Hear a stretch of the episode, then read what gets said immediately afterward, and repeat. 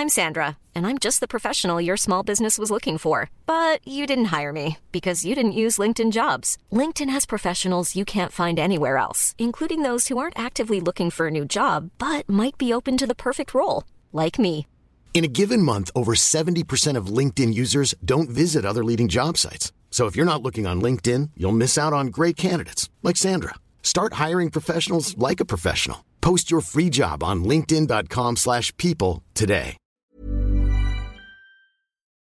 Bonjour à tous et bienvenue sur le Rendez-vous Tech, le podcast bimensuel où on parle technologie, internet et gadgets. Nous sommes en mai 2009 et c'est l'épisode numéro 9.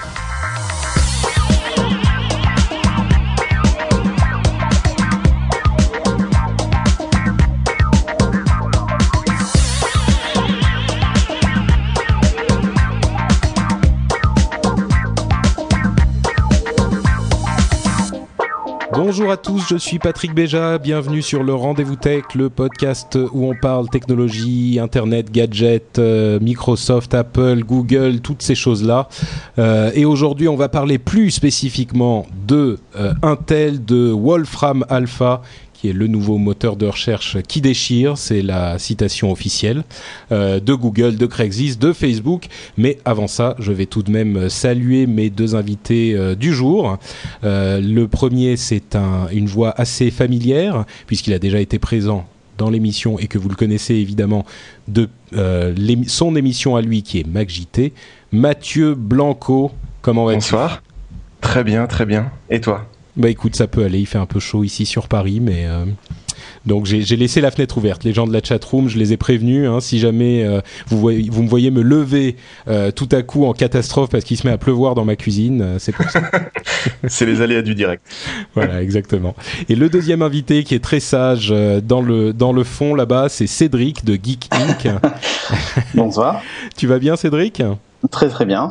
Ouais, toi, donc on a en fait euh, moi qui suis à Paris, Mathieu à Lyon et toi qui es à Bordeaux. Donc euh, Exactement. la France là, c'est magnifique. C'est pas mal. Belle représentation. Euh, et on a aussi une belle représentation au niveau des, des euh, adeptes de différents systèmes d'exploitation, puisque moi je suis plutôt Windows, euh, Mathieu est plutôt Mac. D'ailleurs, on va voir deux trois choses dont on va parler. Et, et, et Cédric, euh, tu me disais que dans le, le pré-show que tu es un petit peu entre les deux, toi. Bah, en fait, je suis plutôt quand même euh, euh, utilisateur de Mac, mais, euh, mais j'avoue que je suis assez critique vis-à-vis d'Apple en fait. D'accord. Oui, ça. parce que je voyais ton image sur Skype, tu as quand même un, un beau MacBook qui te fait bien sourire hein, sur ton image d'avatar. oui, c'est vrai. Bon, tu essaieras de faire l'arbitre parce que je pense qu'on va avoir un petit combat un petit peu plus tard dans l'émission. Euh, écoutez, bah, je, je vous propose qu'on se lance immédiatement dans l'émission. Euh, je vais quand même dire bonjour, euh, bonjour à la chatroom hein, qui nous suit fidèle comme toujours. Merci à vous tous, merci à Ceredwin et Magic Hommage qui sont fidèles au poste de la modération Toujours présent. Et qui nous permettent de, rendre tout ça possible. Je vois qu'il y a Jérôme euh, également, Jérôme de, euh, de Scuds, qui est un autre podcast que nous aimons bien euh, ici au Rendez-vous Tech. Donc il y a plein de monde. La prochaine fois, si vous voulez venir nous voir, et ben, on vous donnera les informations à la fin de l'émission pour euh, nous rejoindre. Mais donc, comme je le disais, on va se lancer dans l'émission à proprement parler. Euh, avec, euh, je vois dans les notes de l'émission, Mathieu, que tu avais mis une petite, que tu voulais faire une petite réponse à notre message de la de la dernière fois. Oui, message Jean-Daniel. de Jean Daniel. Qui, qui nous disait que euh, il aimait bien l'émission, mais il pensait qu'on devrait faire quelque chose d'un petit peu plus technique. Et il se disait parce que seulement il y a que les geeks qui écoutent les podcasts. Alors je vois que tu voulais faire une réponse, je vais te laisser le faire. Ah, C'est vrai que euh, la question, elle, elle était très intéressante et, euh, et je voulais répondre par rapport à un autre podcast que, que les rendez-vous tech par rapport à MacJT. Ah, tiens, Surtout que j'ai Avant ça, je t'interromps une seconde. Tu dis tout le temps les rendez-vous tech, mais c'est le rendez-vous. le tech. rendez-vous tech. Ah oui, il y en a qu'un. c'est hyper important. euh, le, le- le nom est, est unique et, et très précieux. Euh, par rapport au rendez-vous tech sans X. ça. Voilà. Comment dire? Et euh, effectivement, par rapport au, au sondage que j'avais fait sur MacJT, où tous les mails, euh, ou les personnes qui commencent à me suivre sur Twitter de plus en plus, euh, pour la plupart, c'est quasiment pas des geeks, c'est des gens qui découvrent totalement le podcast, qui ont débarqué comme ça, qui ont fouillé un peu iTunes Et euh, donc par rapport à et je reçois beaucoup de mails, beaucoup de messages de gens qui me disent c'est génial, on comprend, euh, c'est pas technique, même même comme toi tu dis la, la femme de Yann qui nous écoute ou d'autres, j'ai reçu des mails similaires. Donc voilà, je voulais je voulais répondre à Jean Daniel comme quoi il n'y a pas que les geeks qui écoutent les podcasts. et, et par rapport à la durée, toi on te demande de faire plus court et moi on me demande de faire plus long. de toute façon, c'est une des composantes de l'internet. les gens ne sont jamais totalement satisfaits. Hein. Je crois que c'est contractuel. Euh, Mais de toute façon, quand on, la plupart des, des baladeurs MP3, euh, comment dire, tu peux, tu peux t'arrêter, reprendre là où tu t'es arrêté sur ton podcast. Donc, la, seule frustration que ça crée, c'est de s'arrêter en plein rendez-vous tech, quoi. C'est, c'est tout. oh, il est gentil. C'est bien. Je, te réinviterai, Mathieu. c'est gentil. ouais, non, c'est vrai que j'ai eu pas mal de gens qui m'ont, qui m'ont envoyé des emails en me disant non, non, surtout fais pas plus court. Euh, nous, on aime bien quand c'est long. Plus c'est long, mieux c'est. Bon, on essaie quand même de pas aller trop trop loin non plus, mais c'est vrai que je comprends, il y a des gens qui sont euh, qui sont euh, euh, ah pardon, on me dit que je n'ai pas ah n'a pas son suite à tête de mort, pardon. Je, fais trop attention à la à la chat room. Je croyais qu'il y avait pas de son. Ça m'a fait peur. non, non, je veux dire, il y a effectivement des gens qui nous ont dit qu'il y avait un petit peu que qu'ils aimaient quand c'était long. Euh, donc euh, bon, il y a des, des, des, gens qui aiment ça, des gens qui aiment pas. Hein. Je pense que euh, il en faut pour tous. Et si vous aimez les trucs un peu plus courts et un petit, plus, un petit peu plus biaisés pour le Mac, vous pouvez écouter MacJT. Biaisé. ah, J'aurai quelques petits trucs à dire, euh, on en reparlera un petit peu plus tard. Mais pour le moment, on va se lancer vraiment dans les sujets de l'émission avec le premier qui est une amende absolument mirobolante de 1 euh, milliard d'euros infligée par la Commission européenne à Intel. Euh, alors ce qui s'est passé en fait, c'est que ces dernières années, Intel avait s'est rendu coupable, d'après la Commission européenne, de pratiques un petit peu répréhensibles dans le cadre de son monopole sur les les euh, les, les ah processeurs. Je retrouve mes mots. Donc ce qui se passait, c'est qu'il disait à des constructeurs comme Dell ou d'autres, euh, si jamais vous achetez uniquement chez nous, on va vous faire des prix le problème, c'est que ce genre de pratique est a priori acceptable. Euh, voilà, sauf quand on a un monopole, ce qui est le cas de Intel. Ils ont quelque chose comme 90% du marché euh, du processeur. Donc eux, ils disent, bah non, nous c'est des pratiques commerciales classiques. Euh, on n'est on n'est pas en faute dans cette dans cette histoire. Mais la Commission européenne a estimé qu'il y avait un petit peu plus que ça derrière cette histoire. Ils leur ont infligé une amende d'un milliard d'euros. Euh, ça fait beaucoup. C'est énorme. C'est énorme. C'est bien plus que, que Microsoft avec son, avec son amende, hein. on s'en rappelle encore. Euh... Euh, ils avaient eu en tout quelque chose comme 700 millions, je crois. C'était 464 au début et ils en avaient eu une autre. C'était coupé en deux en fait. Ouais. Mm. ce qui serait bien, c'est d'avoir les suites. Qu'est-ce qu'ils font avec cet argent? Tu as un petit document euh, PDF, savoir où va l'argent, parce qu'un milliard quand même à la Commission européenne, où voilà. Non, mais c'est vrai qu'il y y a eu pas mal de euh, comment dire avant que les comment dire avant que Intel fasse d'excellents processeurs et qu'AMD euh, fasse euh, ce qu'ils font actuellement, c'est vrai qu'actuellement il n'y a pas besoin de pratiques anticoncurrentielles. parce que tu regardes les tu regardes les, les deux offres, bon, euh, t'es un constructeur, t'as vite fait ton choix quoi. Mais c'est vrai qu'à l'époque Pentium 4 et compagnie, il y avait pas mal pas mal de bruit de couloir, de d'accord, oui, si vous prenez plus plus de temps d'AMD, nous on va vous enlever les promotions. Mais en même temps, toutes les marques qui trustent un marché le font, que ce soit euh, Intel dans les processeurs, Microsoft avec les, versions OEM de ses logiciels, euh, les autres, euh, ils font tout ça. Alors peut-être que Intel est allé un peu plus loin, mais bon, c'est dommage qu'on, c'est dommage qu'ils mettent pas des trucs vachement clairs. Tu vois, voilà, ils ont des, PDF complets sur leur site de la Commission européenne pour qu'on sache exactement qu'est-ce qui s'est passé, où va l'argent, comment c'est.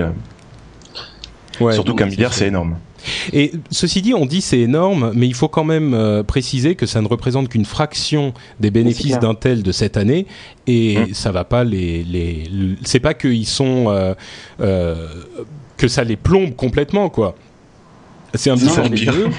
c'est un petit peu ennuyeux pour le, le les, les, les, comptables qui font les comptes à la fin de l'année, mais bon, ça va pas changer leur vie du tout, quoi. Et je pense même pas que ça change leur pratique. Ça a l'air énorme comme ça, mais Et je Non, pense en pas fait, que ça ont- change la situation actuelle.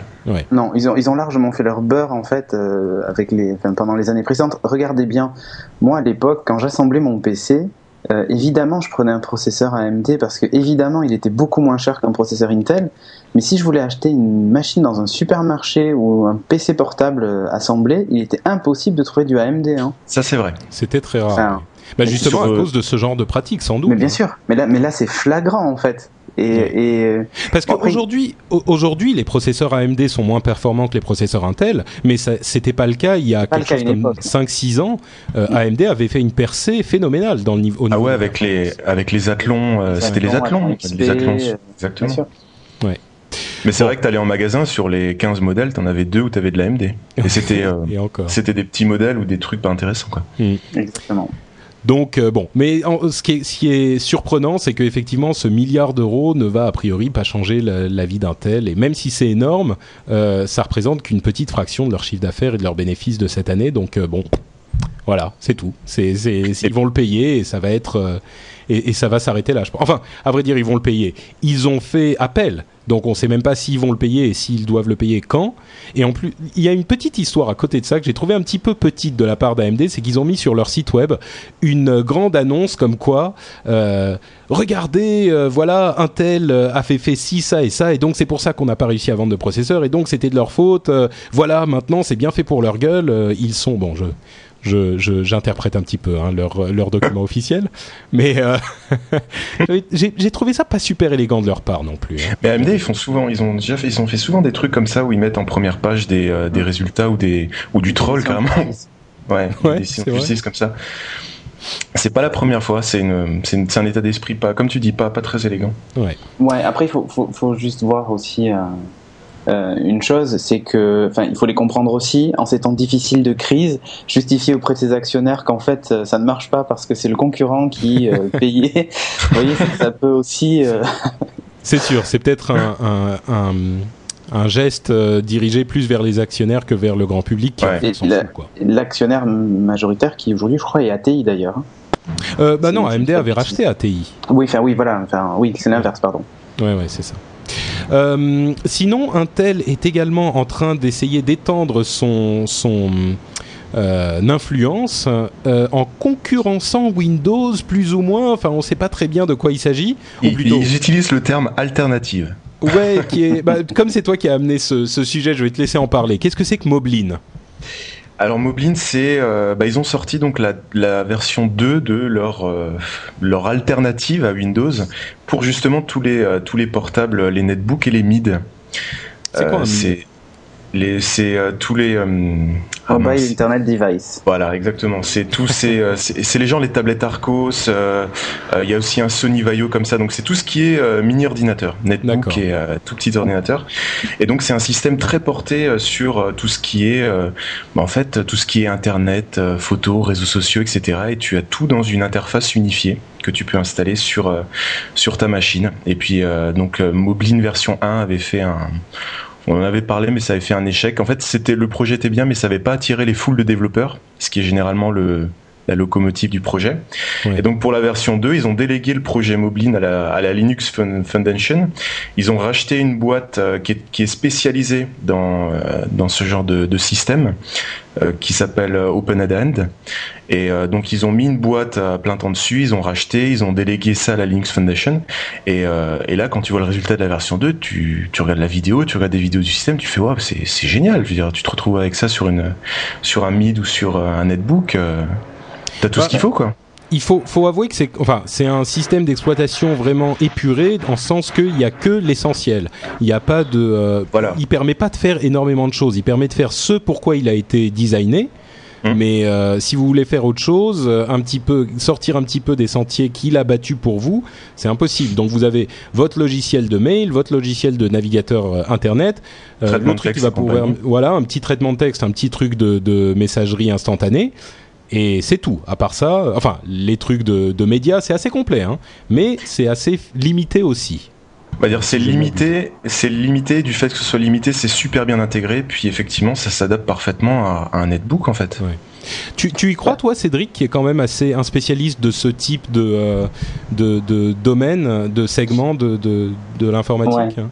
Pour travailler dans, dans la distribution de téléphonie mobile, on va dire, euh, et donc de ce genre de, de PC aussi, puisqu'en fait ils, sont, ils ont débarqué chez le distributeur de, de téléphonie mobile essentiellement. Euh, pour tout vous dire, j'ai testé Moblin cet après-midi sur mon MSI Wine. D'accord. Euh, et je peux, qui avant était, juste avant euh, le test, hein, était sous macOS, je devrais pas le dire. euh, donc j'ai fait le test d'abord sur une version live CD, hein, c'est-à-dire que je bootais depuis le CD pour faire un test avec un, un lecteur euh, externe. Ça marchait très bien. Quelques petits ralentissements au niveau de l'interface graphique, c'était pas aussi beau que dans la vidéo.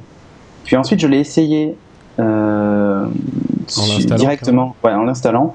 Euh, et alors là, j'avoue que j'ai vu la différence flagrante. C'est très très fluide. Pour le Mac user que je suis, euh, c'est quand même eye candy. Hein, faut dire ce que c'est. Ça bouge vachement bien. Tout est animé. C'est euh, c'est assez impressionnant.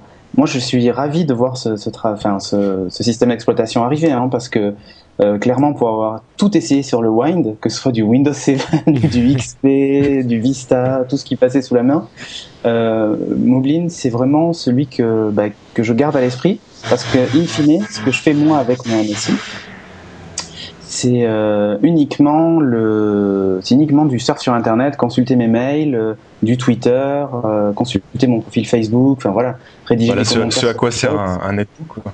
Et, et là, il boot en deux secondes, c'est hyper impressionnant. Hein. Mais ça veut dire que, ça veut dire quoi en fait? Ça veut dire que Intel va bientôt venir concurrencer Microsoft sur le domaine des systèmes d'exploitation carrément ou? Sur ces petites machines là, je pense que oui, clairement. Il faut voir une chose. Alors je ne peux pas tout dire parce que j'ai participé à des tractations avec euh, Microsoft au sujet de de, de la présence de Windows XP sur les, les netbooks euh, si, dans, si tu as des accords de confidentialité, ne dis rien. Non, j'ai eu aucun accord de, de, confidentialité, mais je suppose qu'ils seraient pas ravis de, que, que, les gens apprennent ce qui s'est passé derrière. Mais en gros, Microsoft a eu très peur quand ils ont vu débarquer euh, l'Asus IPC 700. C'est pas, c'est pas. Mais alors très peur au point de, de, brader les licences de Windows XP sur les netbooks euh, pour vraiment ne pas perdre ce marché-là. Ouais. Et quand on voit arriver un système d'exploitation comme ça, qui finalement est dans, sur un un segment qui est euh, qui est le parent pauvre de l'informatique, hein, parce que clairement, les gens qui euh, les gens qui ont un notebook ou autre trouvent que le netbook, bah, c'est trop petit, on fait pas tout ce qu'on veut avec. Enfin bon, voilà. Ouais. Euh, les, les, gens, gens qui, qui, ont un téléphone portable se disent, j'ai pas besoin d'un truc ouais, plus gros voilà, pour faire la même chose. Pour faire la même chose ou pour aller sur Internet. Euh, bah là, Microsoft en fait s'est retrouvé un peu coincé parce que les gens voulaient absolument retrouver leurs habitudes de Windows. Euh, le problème qu'il y a, c'est que ben, le Windows Vista qu'il proposait n'était clairement pas adapté à ce type de machine. Ouais. D'où le 7 version euh, netbook qu'ils nous promettent. Euh, mais, euh, mais je suis pas encore certain que ce soit la vraie réponse. Quoi. Et là, ce, ce petit Moblin, je, je, le trouve très très prometteur, hein, sachant que c'est qu'une version 2, mm. que d'ici la sortie définitive, il y aura des évolutions. Et en plus, on notera une chose, c'est qu'il est clairement adapté à des, des écrans de 7 ou 10 pouces. Euh, surtout 10 pouces, je pense d'ailleurs, euh, à cause de sa résolution. Ce qui n'est pas le cas icônes... des systèmes euh, plus lourds. Non, bah non, clairement. Et là, les icônes sont vachement grandes. D'ailleurs, on le voit même, la souris est quand même super grosse, je trouve, sur l'écran. Enfin, vous l'avez peut-être pas testé, mais c'est super grand. Et clairement, si l'écran de mon MSI était tactile, j'aurais le réflexe d'aller appuyer sur les onglets avec mon doigt et ainsi de suite. Hein. Bon, bah entre ça et, euh, et, le système de Google et toutes ces choses-là, les, les, choses bougent par l'intermédiaire de ce nouveau segment des netbooks là, et on peut avoir de nouvelles surprises. D'autant plus que Mathieu, tu, parlais également des, de choses qui bougent chez Apple, dont on n'a pas parlé il y a deux semaines, mais c'est quand même une, une information intéressante euh, à propos des processeurs. Ouais, des, des, puces et des processeurs. En fait, c'est ce que j'avais noté quand, quand j'ai cherché des infos sur Moblin pour proposer le sujet. C'est que je me suis rendu compte que toutes les, tous les grands noms de, des entreprises technologiques euh, commencent à se, à se déporter, à fusionner, à un genre d'effet de concentration de masse. On a Apple qui, euh, qui a racheté euh, il, y a, il y a quelques mois ou il y a un an PA Semi, société spécialisée oui, dans les moment, processeurs. Oui.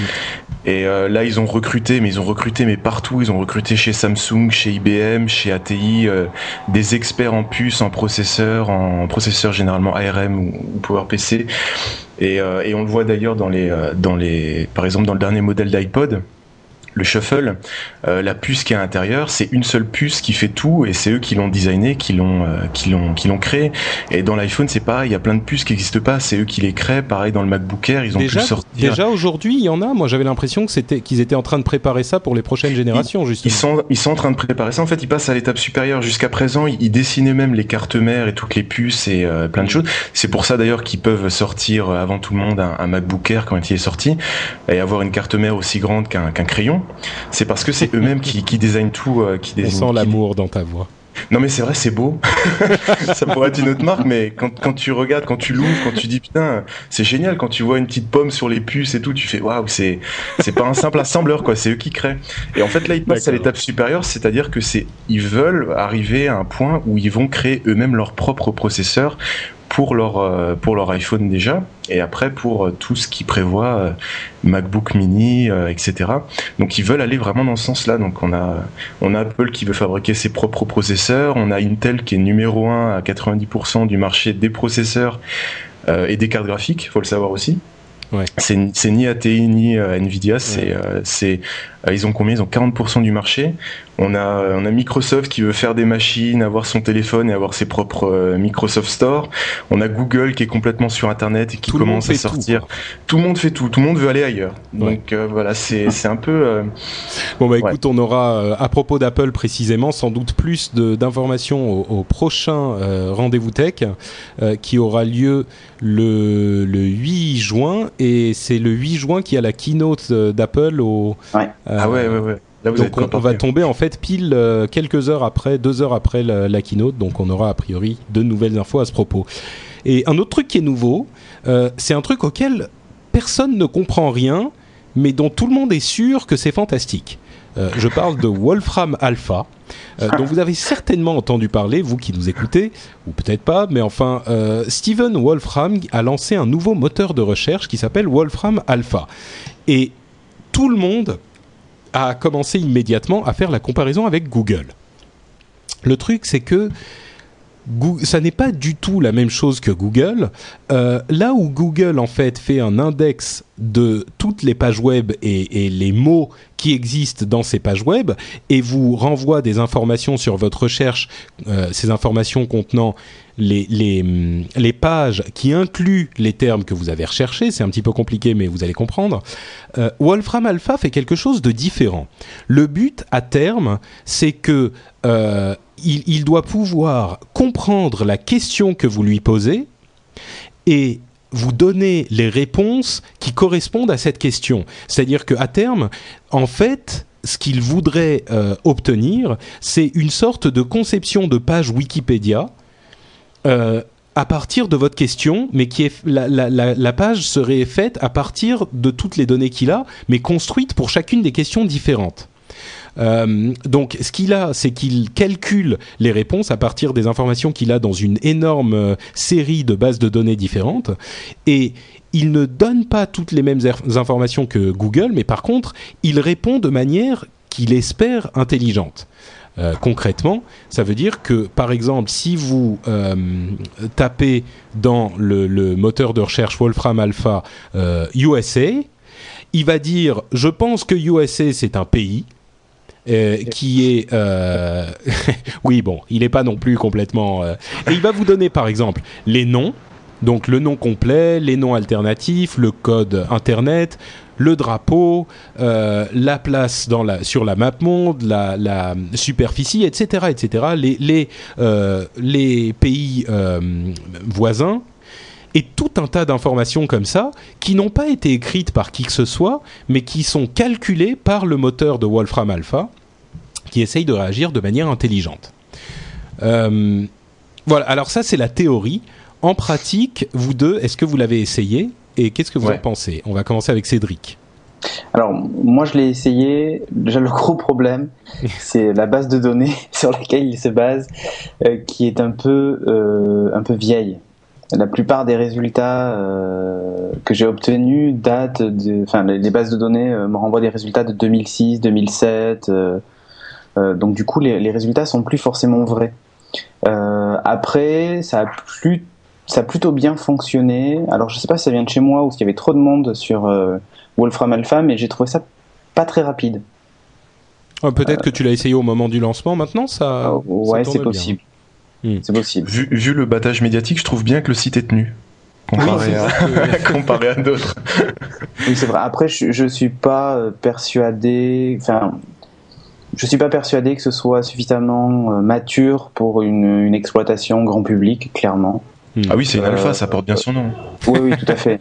Non, tout à fait. Mais ce que je veux dire, c'est que je sais même pas si aujourd'hui, il faut voir une chose. Le moteur de recherche, c'est quand même, euh, c'est effectivement des résultats, euh, des résultats non exhaustifs ou autres, mais c'est aussi finalement une marque et une habitude. Aujourd'hui, les internautes ont trop pris l'habitude de Google et je crois que avant de changer de moteur de recherche, euh, il va s'écouler des kilo-octets euh, dans les câbles Ethernet. Hein.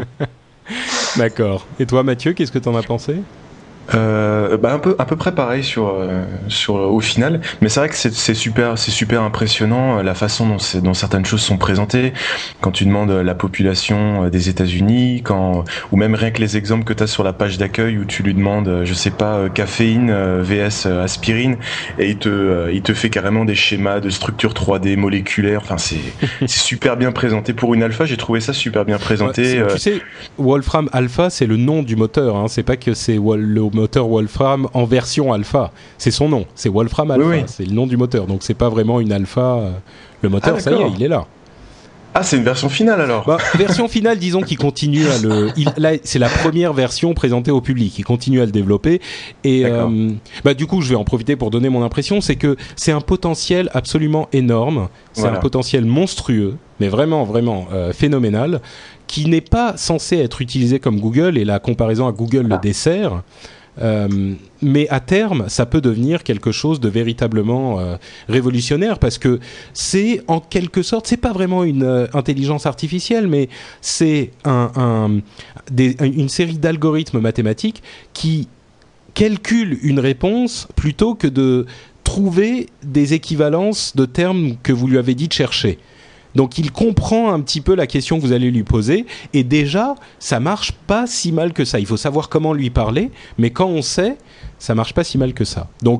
Pas encore pour le grand public, mais par contre à terme, euh, il y a un gros potentiel et c'est quelque chose qui est très excitant pour les, les technophiles parce que c'est le, le, le, le, domaine dans lequel la science et l'innovation doivent avancer euh, pour arriver à des choses comme, euh, je sais pas, l'intelligence artificielle, les réponses universelles, bon, Skynet. Voilà, exactement. c'est cette nouvelle génération de, de moteurs de recherche, euh, comment dire, en langage naturel. Voilà, c'est ça, sémantique. Effectivement, in fine, euh, je pense que la, la masse des utilisateurs préférera taper un ou deux termes sur Google plutôt que de taper une phrase. Euh, une phrase pour que le moteur Wolfram Alpha lui comprenne en plus dans le langage du, du, du navigateur. Ouais, on n'y est pas. Pardon, du moteur. Donc effectivement, on n'y est pas encore, mais c'est très impressionnant et je pense que Google devrait s'inspirer d'un peu de la manière dont c'est présenté ou des outils qu'ils ont réussi à créer parce qu'il y a vraiment des trucs, c'est génial. Bah, Par contre, il ne connaît pas les rendez-vous tech, hein, Wolfram Alpha. c'est normal, c'est pas les rendez-vous tech, c'est le rendez-vous tech. J'ai en plus je le rendez-vous tech. Ah, en plus, merde. Bon, écoute, je vais, je vais, je vais aller lui rajouter quelques trucs dans sa base de données discrètement. Euh, mais vous savez, Google euh, continue à innover, euh, même dans son moteur de recherche, et ils ont ajouté il y a peu de temps des options dans la recherche. Et je ne sais pas si vous les avez essayées, mais moi j'ai trouvé ça excellent. C'est-à-dire qu'aujourd'hui, quand vous tapez une recherche dans Google, vous avez euh, en haut sur la, petite barre où il vous affiche le nombre de, résultats dans lesquels il a cherché, enfin qu'il a trouvé. Euh, vous avez une petite euh, barre où il y a écrit plus d'options. Quand vous tapez sur cette barre plus, vous cliquez sur cette barre plus d'options, il y a une barre qui apparaît sur votre sur la gauche du navigateur et vous pouvez faire euh, soit avoir les résultats vidéo, les résultats des forums, euh, ce genre de choses, les classer par nature, soit les classer par date, donc la, semaine dernière, les dernières 24 heures, l'année dernière, soit euh, par image, etc soit encore par timeline, le truc dont on avait déjà parlé il y a quelques temps, enfin pas exactement Google News Timeline, mais un truc un petit peu équivalent qui vous montre le nombre de news en fonction de l'année. Et encore un autre truc qui est la Wonder Wheel. Euh, et, ça, c'est le genre de jouet avec lequel on, perd des heures au bureau, parce que euh, la, manière dont ça fonctionne, la Wonder Wheel, c'est vous avez une, type, un petit point central où il y a votre critère de recherche. Et il y a euh, quatre ou cinq ou six euh, critères de recherche sur les côtés des critères de recherche connexes à votre critère de recherche. Et vous pouvez cliquer là-dessus et ça va vous donner les autres critères de recherche connexes à celui-là. Donc ça vous permet comme ça d'explorer un petit peu l'index de Google et les, sujets qui ont à voir avec celui euh, que vous recherchiez. Et moi, je trouve ça. C'est le genre de truc, on ne sait pas exactement à quoi ça sert, mais on est sûr que ça sert à quelque chose, quoi. Donc, euh, bon, c'est mon, mon interprétation de, de cette chose-là. Euh, Vas-y, vas-y. Bah, moi, en fait, j'ai testé. Alors, quand j'ai vu le sujet, j'avais pas vu qu'ils avaient rajouté tout ça. Et euh, j'ai pris peur. Je me suis dit, mince, est-ce que c'est le début de la fin pour Google? C'est vrai. Bah, tu dis, je me suis les choses et je me suis vraiment dit ça sans tester, juste en voyant le sujet euh, il y a une semaine. Je me suis dit, mince, est-ce que c'est le début de la fin? Parce qu'au début, euh, on fait un moteur de recherche avec juste deux boutons et un champ pour marquer ce qu'on recherche et les résultats. Et puis petit à petit, on rajoute des options, on rajoute, on rajoute, et puis on remplit la page, on remplit la page. Et puis au final, on se retrouve avec euh, bah, les anciens moteurs de recherche qui sont morts il y a quelques années parce que justement, ils ont trop rajouté. Et j'ai testé. Euh, sur Google en, anglais, parce que sur le Google euh, français ça n'est pas encore. Et j'ai trouvé ça génial, parce que ça garde toute la simplicité de, de Google, avec les possibilités de classement qui sont compréhensibles au premier coup d'œil, même si on n'a jamais été habitué, on est devant, on comprend tout de suite. Et puis effectivement, on peut trier euh, ces recherches parce qu'on tombe souvent on recherche un truc et puis on se dit ah le deuxième lien ça doit être le bon. Puis en fait c'est une page qui date de 2007 et puis on est complètement à côté de la plaque. Et là on peut effectivement classer par date on peut euh, on peut virer les euh, comment dire les, les trucs qu'on a sur les forums. Bah, c'est vrai que des fois les forums ça pollue un peu les recherches. J'ai trouvé ça tout simplement génial de la manière dont ça a été fait. Google vaincra Google vaincra. Et, euh, et, effectivement, la Wonderwell qui permet de, de sauter euh, tout en restant dans le même euh, dans, dans, sa recherche, de sauter de sujet en sujet tout en restant dans sa recherche. J'ai trouvé ça super. D'accord. Bon, bah, essayez sur Google US. Il y a aussi Google Sword qui est un autre, une autre forme de présentation qui est très intéressante aussi, mais on va, on va pas trop en parler aujourd'hui. Vous pourrez essayer ça directement depuis les notes de l'émission.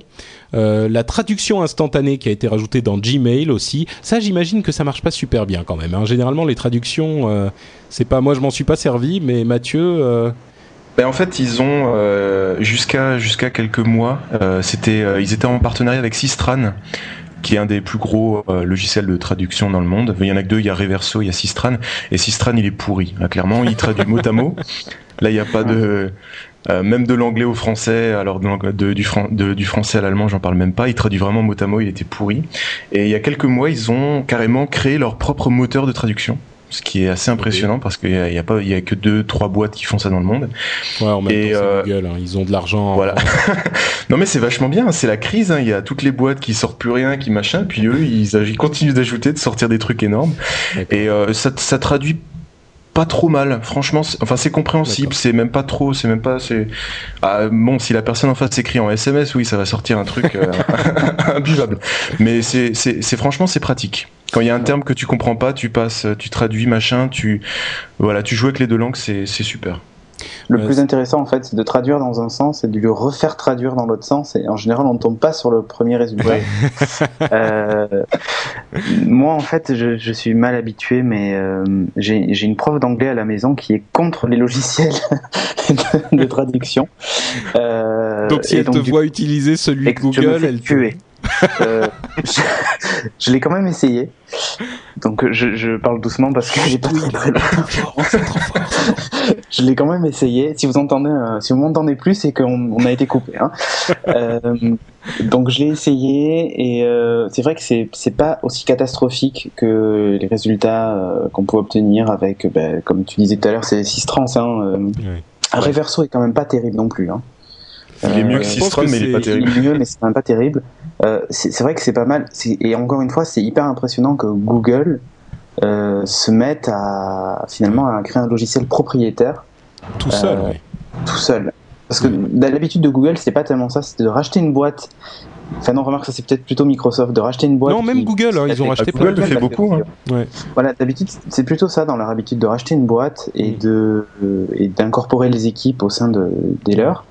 Euh, c'est peut-être la crise justement qui les pousse à créer avec leur propre cerveau ce genre de logiciel. Parce que peut-être que de racheter une boîte comme euh, Systrans ou Reverso, qui pourtant sont, ont, des, ont des résultats bien terribles, implanté. euh, mais sont surtout bien implantés, ça leur ça, hein, beaucoup ils sont- plus d'argent. Ils se sont peut-être dit bah pff, cela c'est vraiment pas génial donc euh, on n'a qu'à faire notre truc nous-mêmes. Comme ils ont fait d'ailleurs pour Chrome hein, ils se sont dit euh, les navigateurs euh, qui existent qui existent actuellement on les aime pas trop. Donc euh, on va créer le nôtre et voilà ils ont fait un truc super bien qui est sorti de nulle part et qui est d'ailleurs passé en version 2.0 récemment et qui est encore plus rapide. Donc euh, c'est surprenant mais c'est pourtant le cas donc vous pouvez aller la télécharger.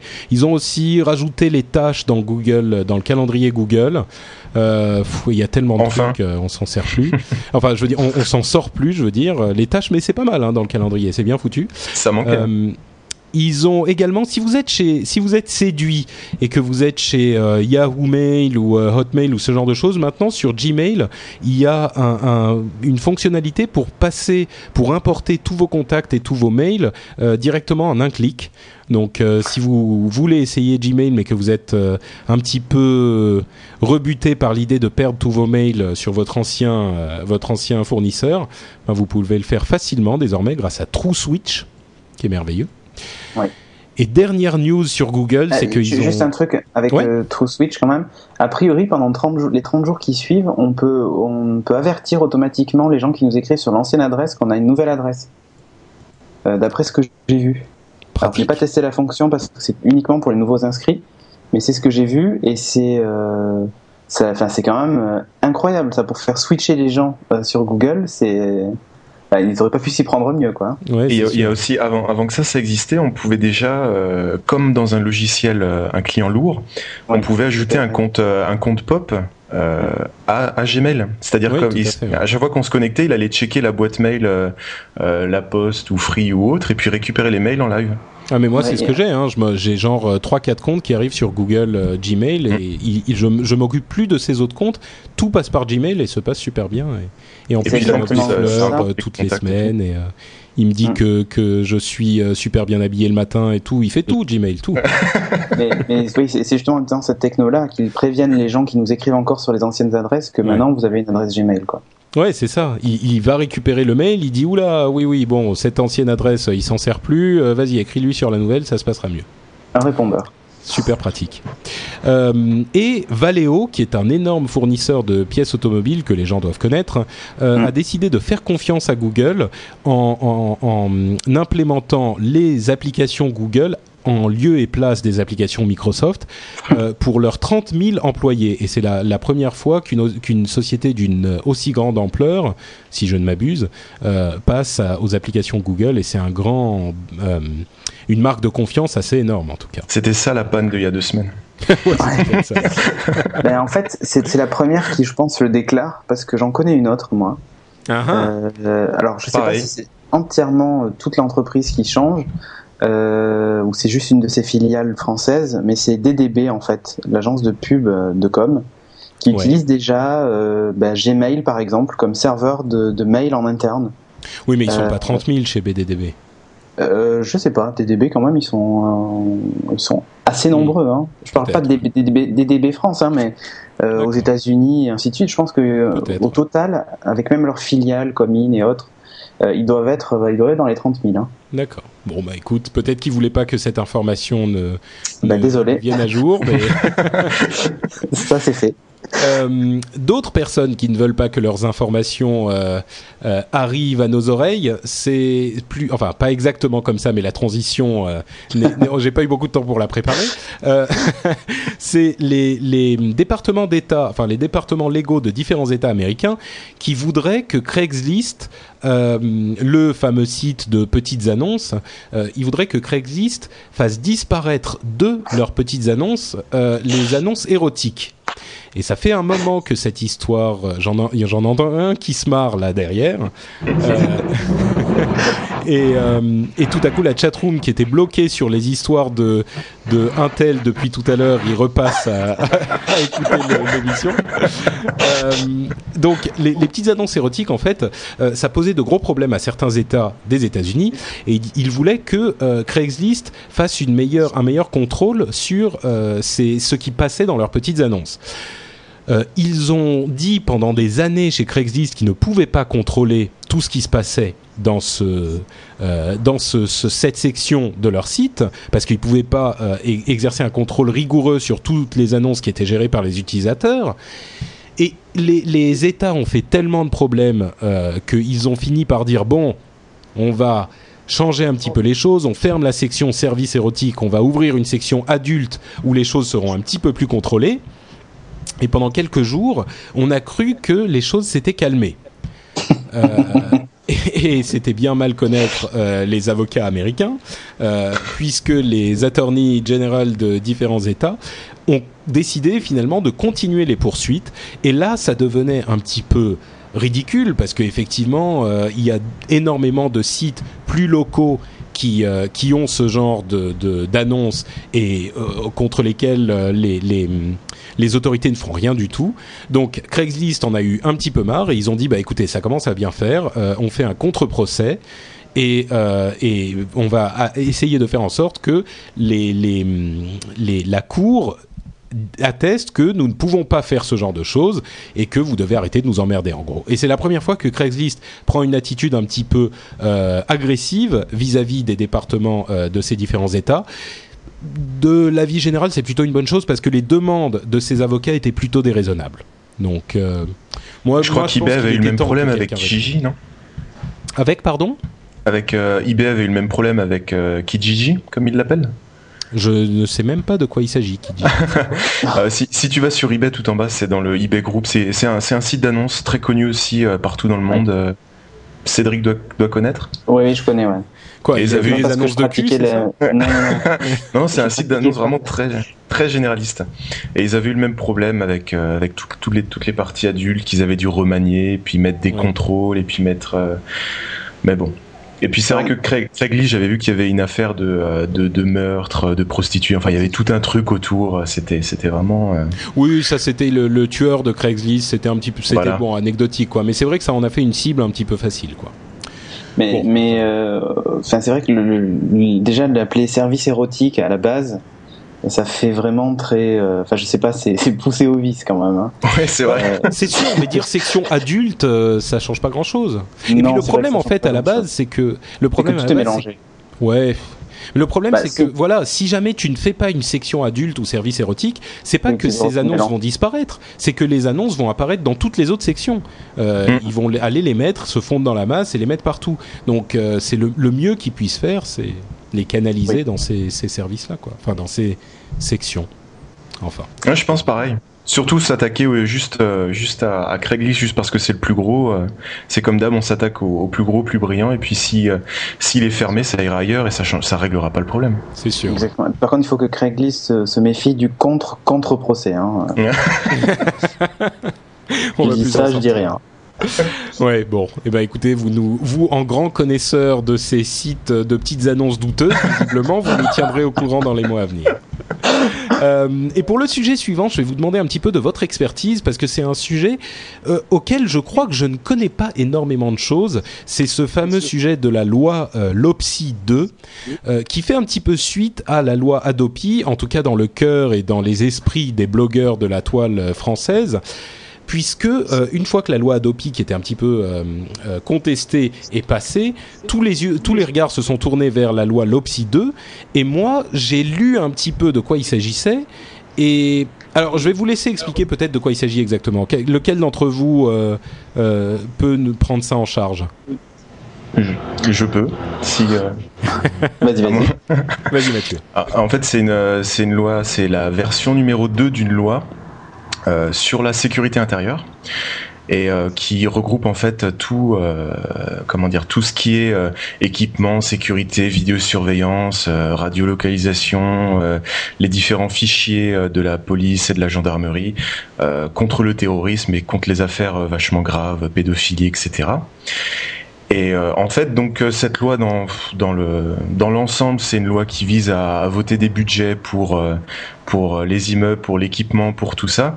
Et puis dans il y a une partie dans la loi qui indique que les, OPJ, la police judiciaire, etc., aura le, droit d'installer des mouchards ou, des, logiciels, des trojans, des clés USB, des choses un peu spéciales qui vont capter des données qui vont capter des données sur des ordinateurs.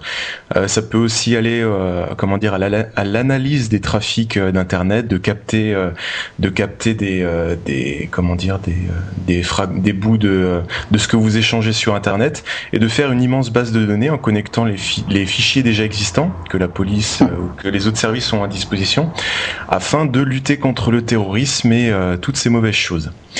Et le souci que ça pose, c'est que là actuellement dans la loi, ça, induit que si maintenant quelqu'un veut installer un, comment dire, si la police veut installer un, mouchard, que ce soit sur votre ligne internet, sur un ordinateur, ça passe par un juge, un juge d'instruction. Donc lui qui est indépendant, indépendant euh, du gouvernement, etc.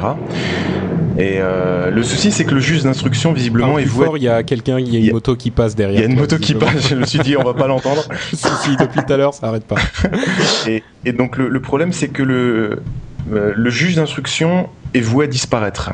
Et donc là, le pouvoir d'installer un mouchard ou de surveiller une ligne euh, est cédé au procureur de la République qui lui est directement dépendant euh, du gouvernement. Et donc là, c'est les, toutes les dérives possibles et inimaginables euh, de ce qu'on a pu imaginer avec la loi Adopi qui sont possibles avec la loi LOPSI 2. Euh, juste attention à une chose, c'est que dans la loi, il est bien précisé que les membres de, enfin, les, les comment s'appelle, les avocats, I'm Sandra, and I'm just the professional your small business was looking for. But you didn't hire me because you didn't use LinkedIn jobs. LinkedIn has professionals you can't find anywhere else, including those who aren't actively looking for a new job but might be open to the perfect role, like me. In a given month, over 70% of LinkedIn users don't visit other leading job sites. So if you're not looking on LinkedIn, you'll miss out on great candidates like Sandra. Start hiring professionals like a professional. Post your free job on linkedin.com/people today. When you need mealtime inspiration, it's worth shopping Kroger, where you'll find over 30,000 mouthwatering choices that excite your inner foodie. And no matter what tasty choice you make, you'll enjoy our everyday low prices, plus extra ways to save, like digital coupons worth over $600 each week. You can also save up to $1 off per gallon at the pump with fuel points. More savings and more inspiring flavors make shopping Kroger worth it every time. Kroger, fresh for everyone. Fuel restrictions apply. La juge, la presse et ainsi de suite peuvent pas tomber sous le coup de cette loi-là, évidemment. Euh, et c'est surtout pour les effractions a priori en bande, d'après ce que j'ai compris. Voilà, c'est tout ce qui touche à. Ouais. Oh, ouais, au bah, terrorisme, ce genre de choses, pédophilie en bande, les réseaux en fait, c'est essentiellement ça. Euh, décrit comme ça, on peut être que pour cette loi. Ce qui fait peur, c'est qu'à partir du moment où on est soupçonné, euh, on peut être évidemment, euh, euh, on peut tomber sous le coup de cette loi-là. Et ce qui est hallucinant, c'est que j'ai lu encore ce matin, euh, les policiers en fait vont rentrer chez vous quand vous n'êtes pas là avec un, un huissier hein, et un serrurier vont ouvrir votre votre appartement, enfin votre votre porte d'appartement, et placer dans votre ordinateur euh, tous les mouchards nécessaires et ainsi de suite, et sortir comme si de rien n'était. Donc c'est. Euh... Je les vois bien faire ça sur un iMac ou sur un ordi portable. Moi aussi, jamais... Il va réussir à tourner cette histoire en une pub pour Apple. Est, il est invraisemblable ce mec. Non, mais, Non, mais même, et pourtant ça même un existe. portable. Oh, Mais, si, euh, c'est une trame. ouais. Ils vont bien nous sortir un truc qui va se mettre dans le filtre ADSL ou un truc comme Ouais, ça. ouais. quoi. Je suis un peu parano.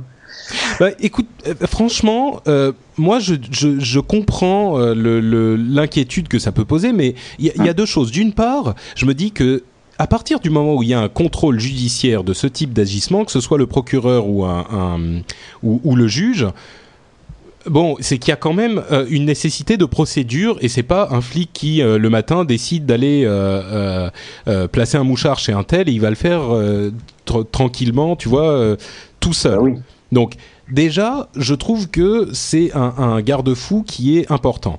Ensuite, je trouve que la, panique qui a pris Internet avec cette histoire me semble un petit peu disproportionnée parce que c'est un amalgame. C'est euh, mais complètement, je veux dire, la, police a besoin d'outils, et quand je dis la police, c'est la police au sens large, hein, je veux dire, les forces de, qui policent notre pays ont besoin d'outils modernes pour pouvoir... Euh, pour pouvoir agir efficacement. Je veux dire, on est les premiers à se moquer du fait que dans, un dans une gendarmerie, il y a un ordinateur vaguement connecté à Internet et encore les jours où il fait beau, tu vois. Et euh, donc, euh, donc euh, tu vois, quand ils essayent de moderniser, il est évident que la police a besoin de faire de la surveillance électronique, a besoin d'une centralisation des fichiers et d'une mise en, relation des différents fichiers. Je veux dire, il, est, il serait hallucinant que la police qui a une information, enfin telle section qui a une information dans tel fichier, eh ben tel autre département n'y a pas accès parce que leurs euh, fichiers sont pas connectés. C'est, je vois, je comprends pas, et je sais que Corben euh, aura certainement des choses à redire là-dessus parce qu'il est très très remonté contre l'OPSI. Euh, mais je comprends pas pourquoi les gens sont aussi euh, réfractaires, quoi. Je sais que l'état policier fait peur, mais on a quand même besoin de, d'un minimum de euh, d'efficacité dans le travail de police. Et à partir du moment où il y a un besoin de mandat et un, un, un garde-fou légal, je comprends mm. pas le pourquoi de cette révolte. Alors qu'on en discute, qu'on dise attention, ça peut faire des dérives dans tel et tel domaine, je comprends. Mais qu'on se lance dans une sorte de campagne anti 1984, ça y est, c'est Orwell euh, je veux dire, calmons-nous, quoi. Il y a... surtout, que surtout, que le projet de loi, quand tu le lis, ça parle essentiellement de budget, de matériel, etc. Et que c'est toute une petite partie. Mais, c'est vrai que c'est vrai que les, les écoutes abusives, tout ça, ça n'a jamais existé par le passé bah oui, c'est ça, on a l'impression que les gens découvrent quoi. Euh, ça, ça s'est toujours fait, il y a toujours eu des écoutes téléphoniques, il y a toujours eu des surveillances de différents. Plus ou moins légales. Mais oui, c'est, évidemment. Ce qui fait assez peur, c'est qu'on revient sur juste une affaire, on s'éloigne un peu du sujet tech deux secondes, on revient sur une affaire, vous savez, la fameuse affaire des, des gens qui, soi-disant, voulaient faire dérailler des trains, euh, des TGV, ces extrémistes de ces soi-disant euh, extrémistes de gauche. Euh, il faut noter juste une chose, c'est qu'eux, par exemple, tombaient clairement sous le coup de cette loi et auraient pu être espionnés, alors qu'au final, in fine, il n'a pas été prouvé qu'ils étaient, euh, qu'ils étaient coupables, et même au contraire. Donc, donc en fait, on décide d'écouter des gens sans réellement. eux, ils ont carrément été arrêtés. Donc, imaginez, avec cette loi-là, ils auraient déjà eu leur ordinateur sur écoute depuis longtemps, enfin surveillé depuis longtemps, et je sais pas, j'ai bah, peur de l'abus quand même. Hein. Moi, je crois qu'il y a aussi un, facteur qui est important, c'est que la, la aujourd'hui, dans notre société euh, connectée, la vie privée n'est plus ce qu'elle était. Et c'est un mm. fait qui fait peur et qui dérange certaines personnes, mais c'est comme ça. Je veux dire, la vie privée n'existe presque plus à, peu de choses près, on peut savoir énormément de... Mais oui, c'est mmh. ça, c'est ça. Je veux dire, on laisse des traces électroniques partout et à chaque fois qu'on bouge un petit peu. Et le fait que c'est pas de la faute de la police si jamais on peut avoir plus d'informations sur vous, c'est de la faute d'Internet. Donc, si jamais vous voulez qu'on ne, ne être complètement protégé dans votre cocon, euh, vous n'envoyez pas de SMS, vous n'envoyez pas de mail, vous ne faites pas votre profil Facebook, vous faites rien du tout. Là, oui, vous serez tranquille. Mais le fait que euh, avec une encore une fois une, une surveillance euh, euh, et une, euh, des garde-fous bien établis, la police puisse avoir accès à ces informations-là, ça me, c'est logique. Et le contraire serait surprenant. Tu vois non, je pense, que, je pense que le problème vient du fait que les gens pensent que Internet, c'est finalement à la maison et qu'on rentre chez eux quand on s'attaque à leur navigateur web ou leurs emails. Non, mais c'est ça en fait le problème. Mais il y, a un petit, y a un petit peu de ça, je comprends aussi. Je veux dire, moi j'ai pas hyper envie que les gens aient accès à mon email et à mes emails privés. Mais ah. euh, le monde change, quoi. Euh, comprenez que les choses ne sont plus comme avant. Surtout comme tu, surtout comme tu, surtout comme tu, comme tu dis Patrick, c'est qu'un c'est regroupement d'informations qui est qui est déjà présent. C'est-à-dire que quand on allume son portable, euh, son opérateur il sait où on est. Lorsqu'on paye avec notre carte bleue, ils savent où on a payé, etc. Et là, ça va juste être un, un fichier qui va regrouper des informations et qui va permettre de de, de, de comment dire de pister les, les, les, les organisations, les bandes, les, les, groupes terroristes. Et comme et c'était un des termes que j'ai vu qui m'a fait sourire, c'est-à-dire que jusqu'à ça fait des années qu'on que la police a l'autorisation de poser des micros et des caméras euh, dans ce genre d'affaires, mais ils n'ont pas le droit de comment dire de d'installer des l'ordinateur, mouchards. voilà. Donc c'est c'est totalement comme tu dis c'est c'est c'est normal. Faut faut qu'ils vivent avec leur temps. Et effectivement je trouve ça très bien que euh, que la police ait enfin des outils parce que ils s'attaquent à plein d'autres choses s'il y, a- s'il y en a qui ont le temps de lire le projet de loi il y a des trucs vachement bien de lecture automatique des plaques de regroupement d'informations euh, Ouais, c'est ça. euh, et Bon, les, je suis- les- les fichiers existent déjà, que ce soit sous forme Excel, sous forme Access. euh, il y en a déjà les énormément. et- sur des sur des, des, tr- des, des papiers là Pico. euh, Perforé. Non mais c'est super impressionnant. C'est un c'est un retour euh, c'est un retour il y a 20 ans quand on peut le voir quoi. Mais donc là je trouve ça bien qu'il y ait un cadre. Bon, écoutez, c'est c'est c'est surprenant parce que je pensais pas que cette conversation irait dans cette direction. Je pensais que tout le monde serait outré par mon opinion, mais euh, Ah non, non, non, j'ai exactement non. la même. d'accord. Bon, Non, sur Euh, Adopi, euh, ok, mais bon, là, l'Opsi, euh, pff, oui, c'est ça. Ne mélangeons pas tout. Quoi. Adopi, euh, voilà, Adopi, c'était le problème était justement que euh, on pouvait avoir ce genre de, de, de condamnation sans l'intervention d'un juge. Donc euh, là, c'était ça qui posait un problème véritablement, ah, qui en, en dehors des questions philosophiques de euh, faut-il autoriser le partage de, de fichiers médias, c'est autre chose. Mais enfin bon, bref, ne passons pas deux heures là-dessus. Je pense qu'on a été clair sur notre opinion. Et je vais, euh, pour introduire la partie suivante, utiliser un petit jingle que nous a envoyé euh, De euh, Noix de Croco, qui est un, blog euh, sympathique. Et bah, je vais le lancer tout de suite et vous allez voir pourquoi on parle de ça. Est-ce que ça marche? Non. Alors attendez.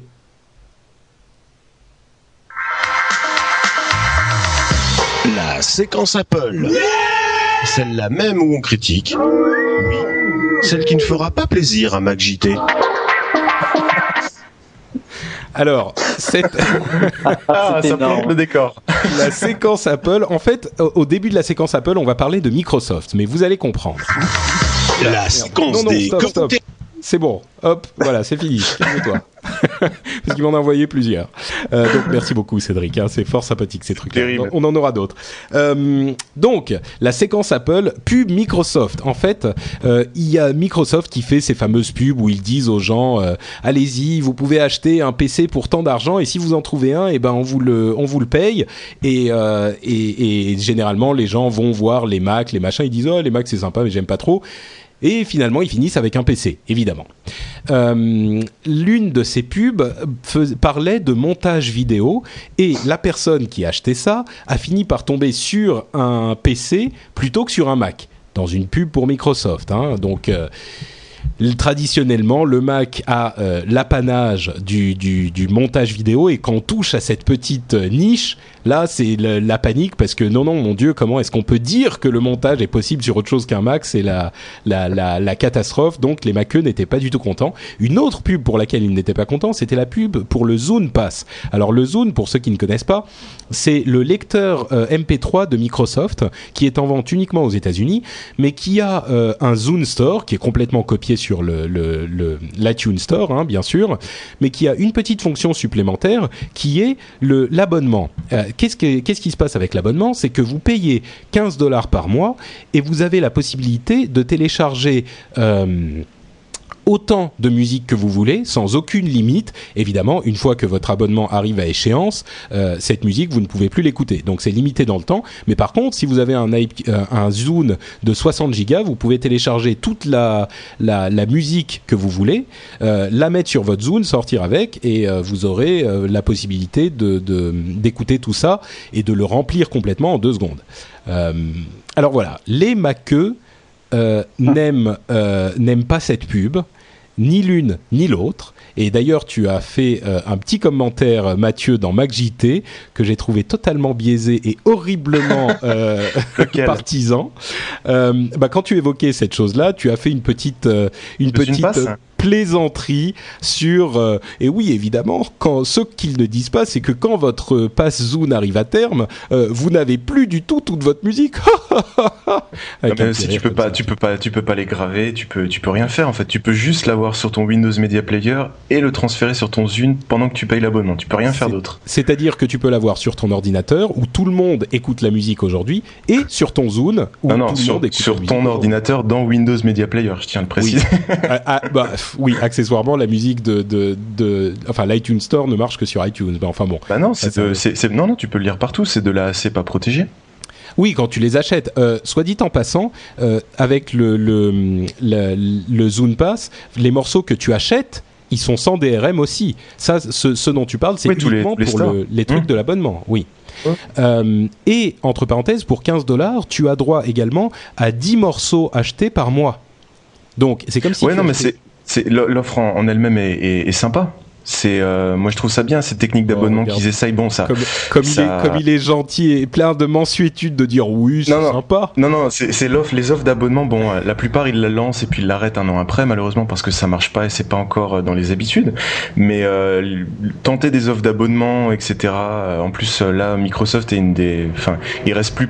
Plus, trop de monde sur le marché du MP3 qui peut faire beaucoup de choses créatives, ils sont complètement morts. euh, Rio, ça n'existe plus. Euh, essayer de concurrencer, je trouve ça bien, mais c'est après venir avec un expert à la calculette qui sort, euh, ouais, avec votre iPod d'il y a deux ans, si vous voulez le remplir, ça vous coûte 30 000 dollars. Regardez le Zune Pass, c'est beaucoup mieux. Vous pouvez accéder à toute la musique sans dire tout ce qui est, tous les désavantages de l'offre et focaliser Est-ce que sur tu les. trouves que c'est faux ce qu'il dit? C'est-à-dire que c'est vrai Ah, que si tu veux remplir ton iPod, euh, ça coûte quand même très très cher. Je veux dire, si tu veux acheter, euh, je sais pas, une trentaine de CD, ça va te coûter quand même un petit peu d'argent. Euh, alors que avec euh, avec un pass, moi je suis très client de ce type de d'offre. hein. c'est pour ça que ça me parle. Avec ce type de de de, de pass, tu peux avoir ton ton iPod rempli. Et j'irai même plus loin. Si Apple, pardon, si Steve Jobs décide un jour que iTunes euh, a droit lui aussi à son euh, offre de, de, de, de passe illimité, tout à coup, tu vas voir tous les fans de Mac qui vont retourner leur veste en une seconde et demie et qui vont dire que cette offre-là est la plus belle invention de la Terre et la mieux conçue de l'histoire, etc., etc. Putain, Ça je dépend comment- avec toi. Ah, Non, merci, je dis-lui, dis-lui. Pourtant, Je- je, suis un, je suis un Mac fan aussi, euh, comme toi, Mathieu, depuis longtemps. Mais ce, ce qui- ce qui m'embête un peu là dans, dans cette histoire, c'est que finalement, Microsoft compare deux offres différentes. Voilà, c'est ça le problème. Dans- Moi, c'est dans le même exactement ça. genre, moi, moi, ce que je pourrais dire aussi, c'est dans ce cas-là, euh, une Twingo, euh, si je veux acheter une Twingo, ça me coûte euh, 9000 euros. Regardez, avec la Ferrari euh, Microsoft, je peux avoir une, Fe- je peux avoir une Ferrari euh, pour seulement 2000 euros. Sauf qu'ils précisent Ouais. pas que c'est uniquement pour une journée qu'elle m'appartient pas, quoi. Voilà. Ok, alors quelle est une somme raisonnable que tu peux que tu penses dépenser sur l'iTunes Store si tu veux acheter les morceaux que tu veux acheter? En sur euh, une année, disons. À peu Sur près. une année, waouh, ça c'est le genre de statistique impossible à sortir, mais moi je peux te dire qu'aujourd'hui je dépense à peu près entre, euh, entre 10 et 20 euros par mois en achat de musique. D'accord. Et tu penses que tu vas continuer à dépenser entre 10 et 20 euros par mois en achat de musique euh, tous les tout de, pendant longtemps Ça dépend euh, comment on peut filtrer Adobe. Non, je plaisante. Euh, Euh, bien sûr pendant longtemps, mais aujourd'hui. Entre les révélations Bon, et ça, alors- t'es fini, toi. Ouais, c'est terminé. Il va recevoir un coup de fil justement avec la loi. Lopsy 2. Ils vont lui faire. Alors, euh, Monsieur euh, Cédric de On Geek passera Inc. demain à 6h, faudra Ouais, être ça. disponible et si vous pouvez nous ouvrir l'ordi. bien sûr. Non, mais je, je travaille à la maison, je fais du télétravail, donc je serai là.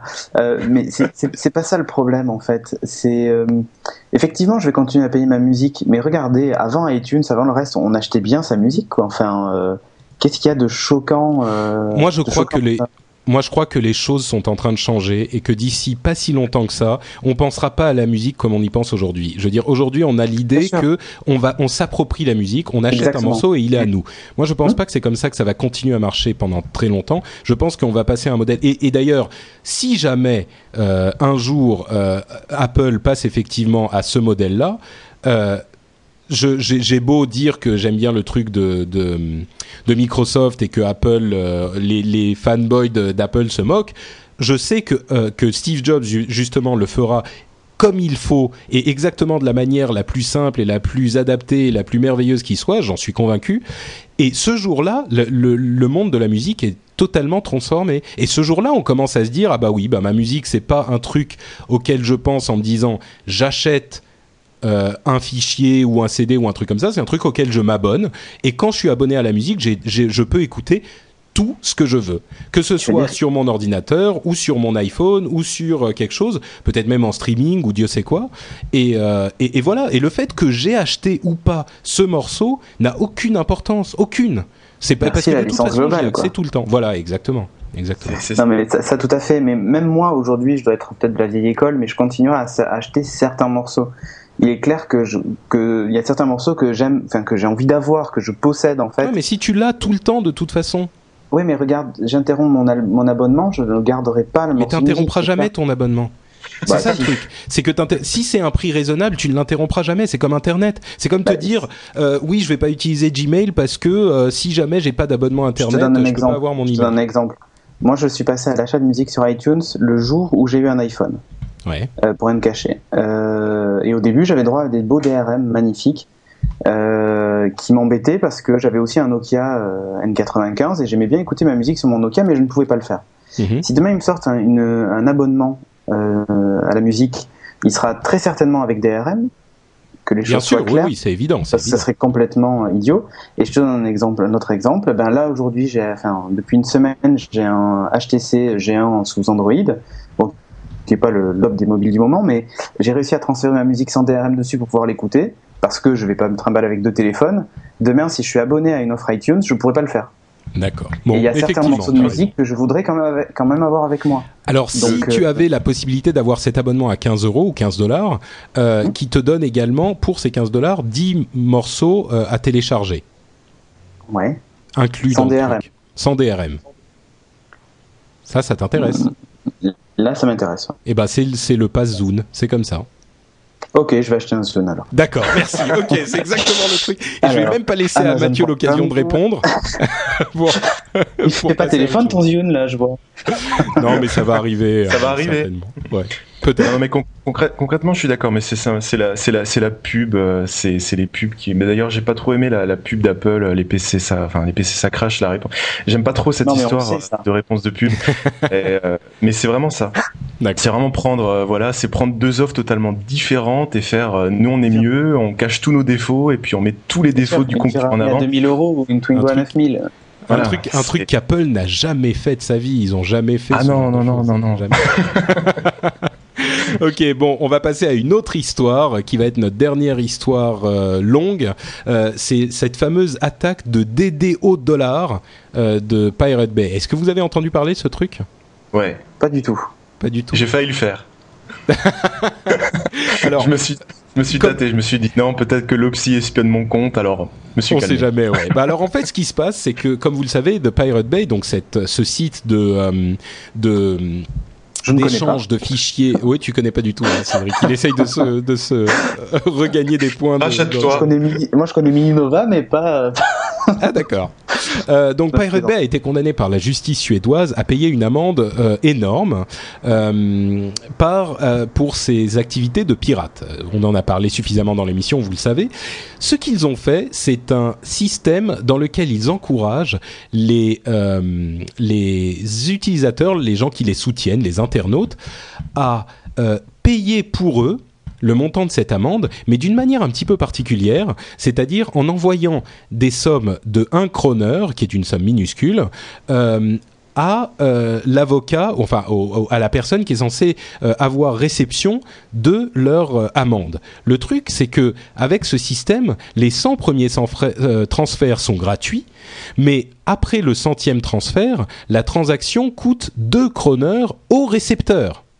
Donc, ce qu'ils sont en train de faire, c'est de dire envoyer euh, un chroneur, ça leur coûtera 2 chroneurs par transfert. Donc, au bout de euh, X millions de chroneurs qui ont été envoyés, euh, ça leur a coûté plus d'argent que ça ne leur en aura rapporté. Et ils ont fait tout un site comme ça, toutes les explications, etc. Gottfried, oula, c'est difficile de dire son nom, Svartholm. a- Waouh.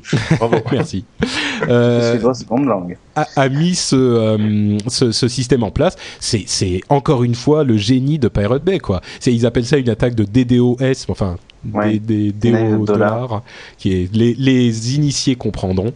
Euh, c'est, extraordinaire cette histoire. Ils sont d'une inventivité. euh.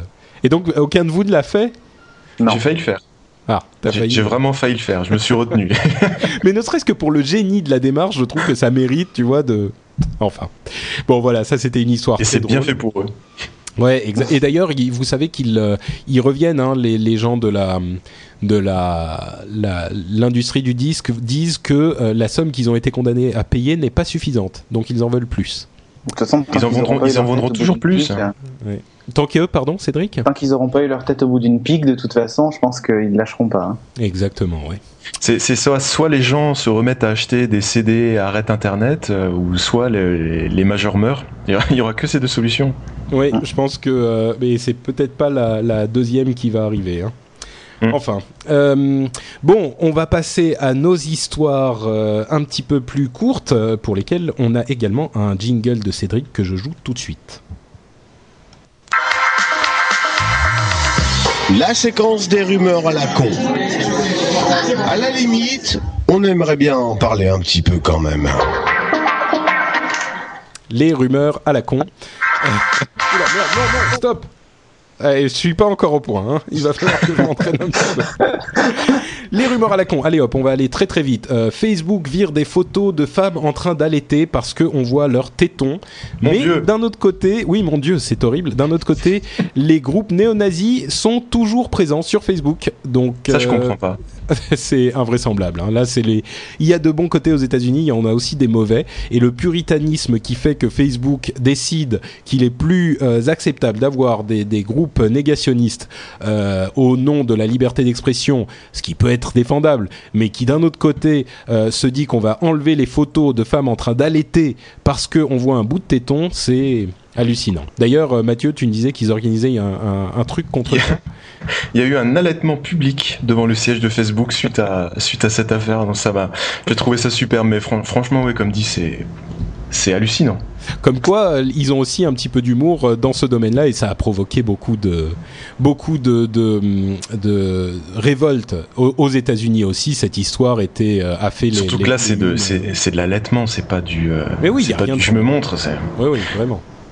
Euh, autre histoire, le Palm Pre, ce fameux, euh, sort enfin. Il a une date de sortie, c'est le 6 juin, deux jours avant l'annonce de Apple, qui va sans doute annoncer son nouvel iPhone, hein, on pense. Euh, et euh. Palm, euh, oui, c'est certain. Palm dit déjà qu'ils n'auront pas assez de Palm Pre. Le, le C'est normal. hein. Euh, bah pff, oui, enfin, ils, a- ils auraient pu en faire un petit peu plus. C'est vraiment le tout pour le tout que joue Palm là, et ils commencent Ouais. déjà à dire, Ouais, on va quand même pas en vendre trop. Enfin bon. Euh, Cédric, toi, tu as eu l'occasion de, de, de, De jouer avec. de jouer avec. Tu Ouais, oui, euh, thumbs up, thumbs down Euh, pardon? Thumbs up, thumbs down, c'est mon côté anglophone. C'est bien ou c'est pas bien? Ben, en fait, c'est génialissime, du moins pour le peu que j'en ai vu. Euh, ce qu'il manque, évidemment, au jour- enfin, ce qui manquait lorsque je l'ai vu fonctionner, c'était euh, euh, clairement la, les applications. Euh, Ça va leur, venir, ça. Oui, tout à fait, leur Palm WebOS Store. Euh, mais pour l'avoir vu fonctionner, c'est vrai que ça marche très très bien. C'est aussi fluide, voire plus fluide que l'iPhone. Je suis désolé de l'avouer. euh, je suis moi-même grand fan de l'iPhone. Euh, L'interface, franchement, est génialissime. J'ai peur juste d'une juste d'une chose, c'est qu'il y ait encore trop de raccourcis ou de, de gestes à apprendre. C'est Hmm. pas aussi euh, instinctif à utiliser qu'un iPhone. Euh, Moi, j'ai, une contre- question par rapport à, la, à l'écran. Pardon. Oui, vas-y. Euh, est-ce que c'est aussi, euh, comment dire, on sait que l'i- l'iPhone a, a révolutionné ce côté tactile grâce à son écran capacitif comparé Ouais. aux autres, qui avaient un écran résistif. Et, euh, le Palm Pre, c'est, c'est quoi? Alors en fait, on n'a pas le droit de, de le toucher en fonctionnement. Donc Ah, euh, d'accord. le démonstrateur nous le faisait, mais il m'expliquait. Mais d'après ce que j'en ai vu, c'est exactement le même toucher capacitif que l'iPhone. hein. D'accord, moi ça c'est. Voilà, on n'appuie pas que dessus, on pose à peine son doigt dessus. euh, Et, voilà. l'iPhone, il, faut par contre qu'il y ait un contact électrostatique, mais pas sur le pré. Le pré, on peut toucher avec l'ongle, par exemple. Et euh, Oui. il y a des gens chez euh, Buzz Out Loud, notamment euh, Nathalie Delcanti, qui disait euh, c'est un- un- une machine qui est extraordinaire pour les filles parce que même avec leurs ongles longs, elles peuvent euh, Oui. manipuler l'appareil. En fait, en fait, le gros intérêt, c'est qu'on va pouvoir l'utiliser même avec des gants en hiver, ce qui n'était pas le cas de l'iPhone. des gros, énormes défauts de l'iPhone. Oh non, il faut pas exagérer. Par contre, moi, ce qui me fait peur, ce sont les rayures, car clairement, euh, il avait l'air très fragile, Ah. euh, puisque c'est un plastique euh, qui est dessus, qui n'a pas l'air spécialement très, on va dire, scratch resistant, comparé à l'écran de l'iPhone qui, qui lui peut subir l'assaut de clés ou de fourchettes facilement. bien que je ne mange pas sur mon iPhone. De toute façon, on va avoir les tests du mixeur dès qu'il va sortir. Voilà, exactement. Oui, tout à fait. Mais, mais c'est une très très belle bête. Hein. Et puis le, Bah, vous m'intriguez hein, avec vos histoires. le, après. le recharge, le rechargement sans contact euh, en le posant Ouais, sur sa pose- base. On pose sur la base et il y a un petit, euh, un petit aimant qui le maintient et il se recharge tout seul sans avoir On avait besoin de une petite brancher. vidéo. Ouais, on avait tourné une petite vidéo pour Geeking, hein, euh, qui d'ailleurs est toujours sur le blog, euh, qu'on avait du coup traduite en français parce que le démonstrateur était américain, euh, qu'on avait tourné nous-mêmes, et c'est vrai que c'est euh, bah, c'est impressionnant comme bestiole, hein, vraiment. Bah, on devrait en savoir un petit peu plus à sa sortie aux États-Unis, donc le 6 juin. Euh, on, 6 juin. on vous tiendra informé de tout ça. Euh, et puis un tout petit truc rapide. En fait, j'aurais pas voulu parler de Twitter ce coup-ci, mais comme on nous a fait un petit jingle sur Twitter, il faut que je le joue et qu'on en dise deux mots. Et attention. La minute, le quart d'heure, bon, ben, la demi-heure Twitter. C'est énorme. Ça, ça va vraiment être juste la minute. hein. Merci Cédric, hein, c'est lui qui a fait tous ces petits trucs, c'est c'est très très bien foutu. Euh, donc c'est vraiment juste une petite euh, minute Twitter.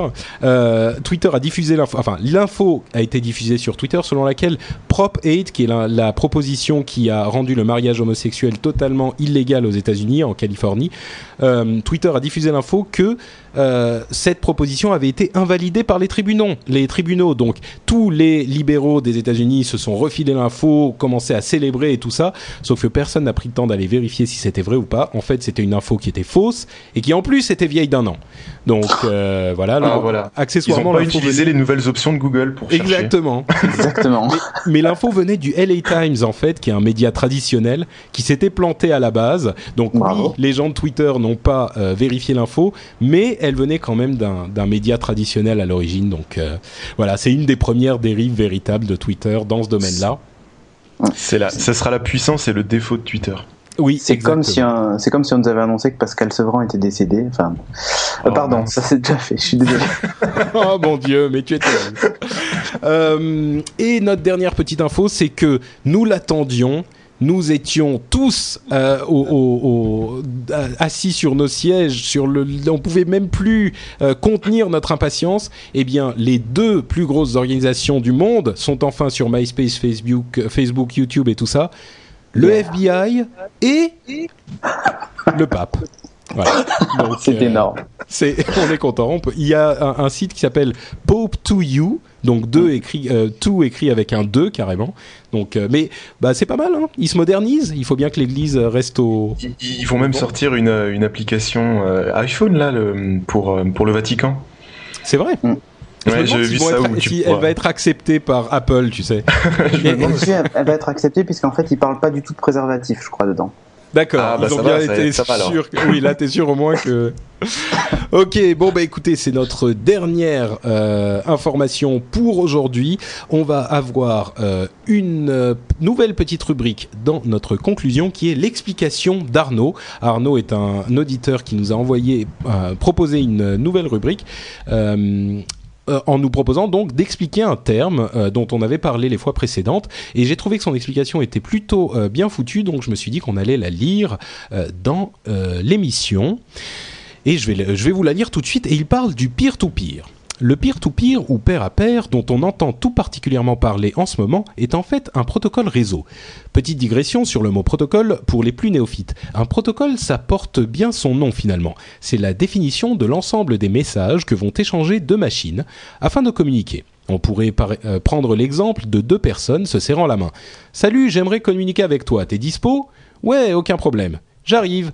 Euh, traduit en protocole, euh, euh, en protocole réseau informatique, ça donne SYN hack, hack pour les intimes. Un truc du genre. Moi, je comprends pas bien, mais c'est ce qu'il a écrit. Le principe fondamental du pair à pair, c'est qu'il propose sur une communication d'égal à égal entre toutes les machines connectées au réseau, et pas seulement entre une super machine terrible qui dirige tous les, toutes les autres. C'est-à-dire, euh, la super machine terrible, ça serait votre serveur d'où vous allez chercher vos informations euh, quand vous affichez une page web, euh, et la petite machine à vous qui va demander l'information, c'est une machine qui est dirigée par cette grosse super machine terrible. Du coup, quand les gens partagent des fichiers en P2P, ils ne sont pas stockés sur une machine centrale, ce qui fait que non seulement un, ce qui en fait non seulement un très bon système de répartition des ressources, mais aussi un système rêvé pour les pirates, tout étant réparti. Euh, voilà, je ne sais pas si l'explication aura convenu à tout le monde. Moi, j'ai trouvé plutôt sympathique et Mmh. ça vous explique un bien. peu de quoi il s'agit. Euh, voilà pour euh, le, notre petite explication d'Arnaud. Donc merci Arnaud de nous avoir en- envoyé euh, cette euh, explication. Et il y a une petite vidéo qui était qui expliquait un petit truc vaguement similaire euh, de, de Mathieu dont tu as parlé dans les notes de l'émission. Euh, Ah oui, c'est vieux ça. Voilà, c'est un petit peu plus vieux, mais elle était bien foutue. On mettra le lien dans Merci. les notes de l'émission. Euh, ensuite, on a un coup de gueule de Cédric, qui est le même Cédric euh, de Noix de Croco, qui nous a envoyé, euh, qui nous a envoyé son, son, ses- les petits jingles, qui fait une petite explication par rapport à Adopi. En fait, c'est pas une explication, c'est un coup de gueule. Donc, je vais le jouer tout de suite. Voilà, je double-clique et ça devrait commencer d'ici quelques secondes si mon ordinateur sous Windows veut bien s'y mettre. 70 ans d'étroitesse d'esprit vivent les années 30. Avant de revenir sur le passé qui donnera une belle leçon, établissons ensemble ce que veut Adopi en 2009. Internet a permis depuis 2006 de découvrir les artistes inconnus du bataillon des majors, Lily Allen, Grégoire, toi plus moi, et d'autres à découvrir. Ces mêmes majors, Universal en tête, sont les premières à récupérer ces artistes et en faire du blé dès que l'occasion se présente. Pourtant, ce genre de major fait des pieds et des mains pour brider Internet. Curieux. Internet est populaire depuis 2003, disons. Seulement 6 ans. Avant, c'était réservé aux geeks et aux précurseurs abonnés à CompuServe, euh, puis Netissimo, la peau des fesses. Et certains, déjà, euh, sont dépassés par les événements. Parlons des majors et des artistes musicaux. À la large diffusion en France dans les années 50 du disque vinyle et des tourne-disques, les producteurs se sont offusqués. Si tout le monde peut avoir la musique à volonté chez lui et ses voisins, alors plus personne ne viendra au concert. Faux. Ce sont ces premiers plaignants à maintenant vanter les vertus économiques pour leur compte en banque de la vente de disques. Forcément, contrairement aux concerts d'antan, ils marchent plus sur la vente de disques en plastique que sur les tickets en papier qui, pour ces derniers, ne requièrent pas de compétences techniques polluantes. À l'apparition des radios libres FM, Énergie, Radio Pirate, Maximum Fun, les producteurs se sont à nouveau offusqués. Mais plus personne n'achètera de disques si on peut entendre gratuitement la musique à la radio. Rappelez-vous, ils ne voulaient pas vendre de disques, hein, ça tuait les concerts. Faux, encore une fois. Plus les musiques tournaient sur les radios libres, plus les disques se vendaient. Étonnant, non? Mais ils ont quand même gagné un combat, la SACEM. Les radios et télé payent la SACEM qui rétribue derrière les artistes. Mais dites donc, cela ne serait-il pas une licence globale? Certes, la SACEM est un organisme outrageusement opaque, encore à ce jour qui gagne quoi, mais les majors y ont trouvé leur compte grâce aux droits d'édition, qui représentent souvent 50% des droits d'auteur, curieusement plus que l'auteur, le compositeur ou l'arrangeur. Maintenant, ces majors se battent pour passer à la télé ou à la radio, ce qu'ils trouvaient inadmissible au départ. Ils le font pour vendre des concerts? Non, des disques. Passons sur l'épisode cassette enregistrable qui personnellement m'a plus servi à enregistrer mes programmes en basique sur Amstrad CPC qu'à enregistrer de la musique et pourtant rétribuée par la taxe SDRM. Passons également sur l'épisode compact disque qui a permis à chacun de refaire sa discothèque et de repayer au prix fort les droits d'auteur déjà acquis sur les vinyles et les cassettes. Apparaît maintenant Internet. Encore une fois, ils s'offusquent entraînant des artistes naïfs dans leur combat stérile. Internet, comme les radios libres, va tuer la vente de disques. Faux. Encore une fois, ça fait trois fois tout de même. Quand apprendront-ils de leurs erreurs? Les jeunes pirates, Internet est une plaie, ça nous empêchera de gagner les sommes faramineuses que nous obtenions facilement par le passé. Waouh, on sent la motivation humaniste. Avis perso, producteur, bande de glands, si pour vous l'argent a été facile un temps, Sachez que ce n'est pas une norme, il faut se battre. Oula, zut, il faut trouver un artiste, monter un concert, embaucher au rabais des intermittents, vendre des tickets. Quelle plaie, c'est pénible. Désolé, connard, c'est ton job. Euh, pardon, je m'excuse. C'était ton job. C'est amusant, non? Ceux qui téléchargent n'ont pas 60 ans, que je sache. Ils ont de 10 à 25. Et il se trouve, par un malheureux hasard, que ce sont précisément ceux qui, en 2009, achètent les disques. Il faut impérativement les punir. Faisons une loi. Et oui, le directeur artistique, métier inepte, ça ne lui plaît pas. Plutôt que de rester assis dans son bureau parisien à compter ses deniers, il est obligé d'organiser des concerts avec moult techniciens. Il est obligé de partager son gâteau avec tout le monde. Et dans quel but? Que l'artiste profite de son public en direct. Et non au travers de CD de plastique à 15 euros. Pauvre producteur. Et comme à l'apparition du disque vinyle de la télé ou de la radio FM, vous, Majors, voulez préserver vos scandaleuses marges. Pour information, faire presser un CD par une entreprise comme MPO coûte quelques centimes, boîtier et jaquette imprimée comprises. De là à atteindre 15 euros, cherchez le gourmand. Conclusion, Personnellement, je ne regrette pas la disparition des diligences. Je préfère le bon taxi climatisé. Je ne regretterai pas non plus la disparition des majors et de producteurs vénaux au profit d'artistes libres et en concert. Vive la création Adopi, c'est un impôt pour maintenir en vie une industrie périmée. Incroyable. Je soutiendrai Adopi le jour où on votera un impôt pour indemniser les cochers de diligence, les mineurs de fonds, les opératrices du télégraphe, les fabricants de pellicules argentiques et les réparateurs de Minitel. producteurs, vous serez bientôt les premiers à vouloir être diffusés sur Internet. Dans 5 ans, vous supplierez les sélecteurs de vous mettre en première place. Vous ferez des partenariats pour être présentés. Ce jour-là, Internet et les internautes vous diront Dis donc du con, en 2009, c'est pas toi qui voulais que la loi Adopi soit votée? Voilà, c'était un petit peu long. Hein. Je, disais à l'épisode précédent euh, d'essayer de faire des trucs un petit peu plus courts. Hein. Déjà, c'était c'était moins long celui qu'on avait eu à la fois d'avant, mais je l'ai trouvé à la fois très drôle et très bien écrit et très bien compté. Excellent. Donc je voulais vous Cédric Président. Il, a, dit un petit peu tout ce qu'on disait euh, de manière beaucoup plus percutante. Je suis pas d'accord avec tout ce qu'il dit, mais euh, ça valait le coup. Voilà, on va passer maintenant à notre. Bah, j'ai pas de conseil logiciel ce coup-ci, donc euh, j'ai juste le site fantastique qui soyons totalement clairs, m'a invité à une petite soirée de présentation, donc ah je suis peut-être un petit peu biaisé. C'était socause.fr qui a fait un petit oh, buzz sur Internet. Euh, oui, exactement. je, je, il y avait du champagne au moins. Il y avait du vin qui était pas mal. Ah.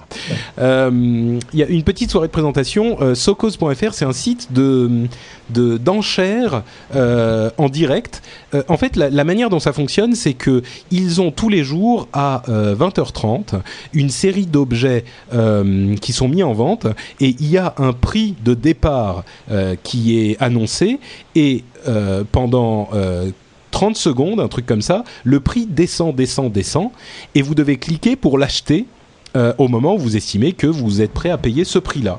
Et il y a euh, parfois des lots, hein, il y en a 10, 20, 30, 100, 1000 objets, et euh, quand ça atteint le prix de réserve mis par le vendeur, eh ben l'objet disparaît. Donc c'est une sorte d'enchère inversée et ils ont des soirées euh, à thème euh, où vous avez genre euh, à 20h30 il va y avoir 10 objets sur tel tel thème, des tapis persans, des objets art déco. Il y a aussi des trucs genre des voyages vendus à prix réduit tel et tel jour. Vous pouvez prendre connaissance de de la, du programme, je crois 48 heures avant. Et moi, j'y suis allé en me disant, je suis pas du tout client de ce genre de truc. Et en fait, c'est vachement bien foutu, c'est très ludique. Donc, euh, j'ai trouvé ça plutôt intéressant. Euh, voilà, donc si jamais vous êtes adepte de ce genre de choses, euh, allez voir socose.fr, S-O-K-O-Z.fr. C'est, vous ferez peut-être de bonnes affaires. C'est plutôt sympathique. Le site d'enchères inversé, en fait enchères inversées, mais c'est particulier. Tu sais, ils en font vraiment un événement. C'est tous les jours à 20h30 avec des thèmes et enfin il y a. Et puis ça a l'air légal comparé aux autres. Euh, bah c'est légal, les trucs d'enchères inversées, même les autres. Les trucs genre. Euh, enfin bon. Non, y a, tu, penses encore à des sites étranges dans lesquels tu traînes, toi Je sais pas de quoi il s'agit. Non, mais la plupart des sites, euh, les sites d'enchères inversées, ils sont aux États-Unis, tu vois, ils sont un peu, ils sont pas en France, bizarrement. Ah oui, d'accord, oui. Non, bah ceux-là, ils sont bien français, ils sont très sympas et, et en plus ils payent le vin. Et en plus ils m'ont payé, le vin. Donc voilà, vous pouvez aller voir, y jeter un coup d'œil. C'est c'est plutôt très bien fait. Je vous dis, j'étais agréablement surpris. Euh, et euh, bah écoutez, on est arrivé presque à la fin. On a euh, également iTunes, dont je dois toucher un petit mot parce que j'ai beau critiquer, critiquer Apple. Tout le monde sait que je suis un grand fan d'iTunes. Euh, et visiblement vous aussi, puisque vous, avez, vous nous avez laissé encore tout un tas de petites euh, reviews et de notations. Et on a dépassé les 100 commentaires sur iTunes. On est à 101. Donc merci, merci à vous tous. Euh, et pour le coup, pour fêter ça, je vais vous lire le millième avis qui est Léo 20... Pardon? Pardon, le centième, j'ai dit le millième, je suis un petit peu... Oh, je... on, emballé, là. on a dépassé les 100 avis, je vais vous lire le millième. voilà, exactement. Donc on a un petit peu beaucoup dépassé, hein. on est allé très vite. Non, le centième avis, évidemment, euh, de Léo 21 297 je ne sais pas d'où ça sort, mais c'est son nom. Ce podcast mérite vraiment d'être connu et reconnu par tout fan de technologie qui se respecte. Des infos pertinentes, une ambiance conviviale, voilà ce qui est au menu. Donc néophyte comme techno addict, ne manquez pas le rendez-vous tech. Tout est au pluriel, super. Oui, non, mais il est oui, il a mis... lui, il sait, tu vois. lui, il fait, lui, il fait attention. bon, bah voilà, écoutez, ça va conclure notre émission pour euh, cette fois-ci. Euh, je voudrais vous inviter, vous auditeurs, à aller jeter un coup d'œil sur euh, MacJT parce que même s'il est terriblement biaisé et pro Mac, il fait une émission absolument formidable. C'est l'émission de Mathieu, euh, Mathieu Blanco qui fait. Euh, bah, tu peux nous dire tous les combien de temps, comme quel format, tout ça? Dis-nous un petit peu, donne envie à nos auditeurs. Alors, Si vous trouvez le, rendez-vous tech trop long, vous pouvez vous rendre sur MacJT. Alors même si on, fait des petites blagues sur Microsoft, c'est un, un panaché de l'actualité technologique chaque semaine, tous les dimanches soirs sur macjt.fr et ça dure environ entre 15 et 20 minutes. Alors il y a l'actualité, il y a le répondeur sur lequel vous pouvez laisser vos messages, vos questions, vos avis. Donc voilà. Tout à fait. Et euh, d'ailleurs, euh, j'ai, je sais plus qui, je sais plus si je l'ai lu la, semaine dernière ou je sais plus si c'était un email. Euh, quelqu'un qui me disait bah oui, mais du coup MacJT il passe la veille juste avant toi et il y a quelques infos qui se recoupent. Donc je disais bah ben oui, je vais essayer de, de payer euh, Mathieu pour qu'il le fasse un autre jour, je sais pas, le mardi. Mais c'est même pas un problème parce que euh, moi je balance, je balance les news en moins de 30 secondes et puis on a le temps de les développer dans, dans le rendez-vous tech euh, correctement. Exactement, donc il faut écouter les deux. Il faut écouter les... Cédric, les gens peuvent te retrouver sur le blog et le podcast Geeking, puisque tu fais les deux. Oui, exactement. Euh, et là, je vois que dans la chatroom, on dit Geeking Power et Scud, c'est encore mieux, effectivement. euh, donc, euh, ouais, Geeking, euh, on parle de l'actu geek, mais alors plus au sens euh, culturel, pas trop techno. On parle un peu de techno, mais on parle essentiellement de, de films, de cinéma, de comics, de jeux vidéo en plus des, des, nouvelles techno. Et nous, nous ne sommes pas encore à 100 avis euh, dans iTunes. Euh, et on le regrette franchement. donc voilà, et donc euh, ben en fait si, si par exemple vous regrettez de ne pas avoir euh, l'image sur MacJT ou le rendez-vous tech, nous on est en vidéo. Euh, et donc il faut écouter les trois. il faut... Voilà, exactement, il faut écouter les trois. Enfin, regarder surtout le mien, parce qu'on l'écoute, mais on le regarde aussi. Euh, et donc nous, c'est un podcast par jour. Enfin, c'était un podcast par jour jusqu'à il y a deux semaines, parce qu'on a été très pris, mais on reprend. Euh, donc c'est un podcast par jour, sauf le samedi et le dimanche, et un gros podcast le vendredi qui dure entre 20 et 30 minutes, voire 40 quand on a un peu trop bu. Voilà. Donc c'est des petits, euh, les petits shortcasts tous les jours de 3 minutes où vous parlez d'un sujet différent à chaque fois. Et puis la grosse émission euh, le vendredi qui dure 20-30 minutes, euh, effectivement, et qui sont super sympas. Et l'ambiance entre vous deux est très cool. donc voilà, je, je la recommande également. Merci. À tous nos auditeurs.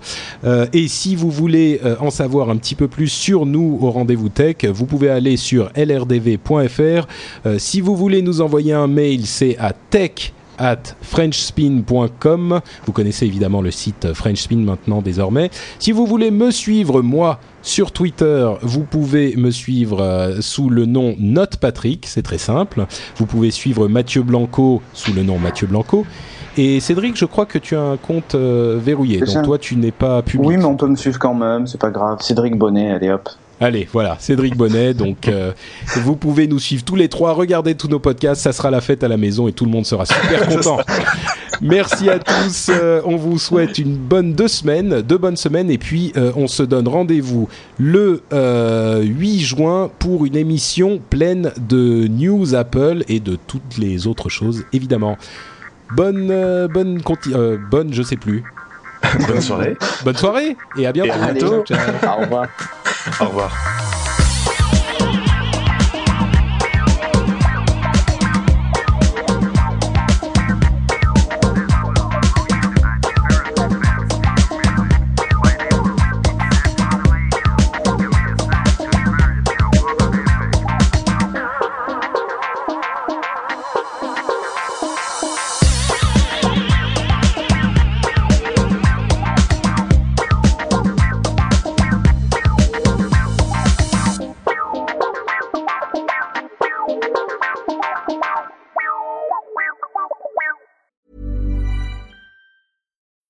Mealtime inspiration, it's worth shopping Kroger, where you'll find over 30,000 mouthwatering choices that excite your inner foodie. And no matter what tasty choice you make, you'll enjoy our everyday low prices, plus extra ways to save, like digital coupons worth over $600 each week. You can also save up to $1 off per gallon at the pump with fuel points. More savings and more inspiring flavors make shopping Kroger worth it every time. Kroger, fresh for everyone. Fuel restrictions apply.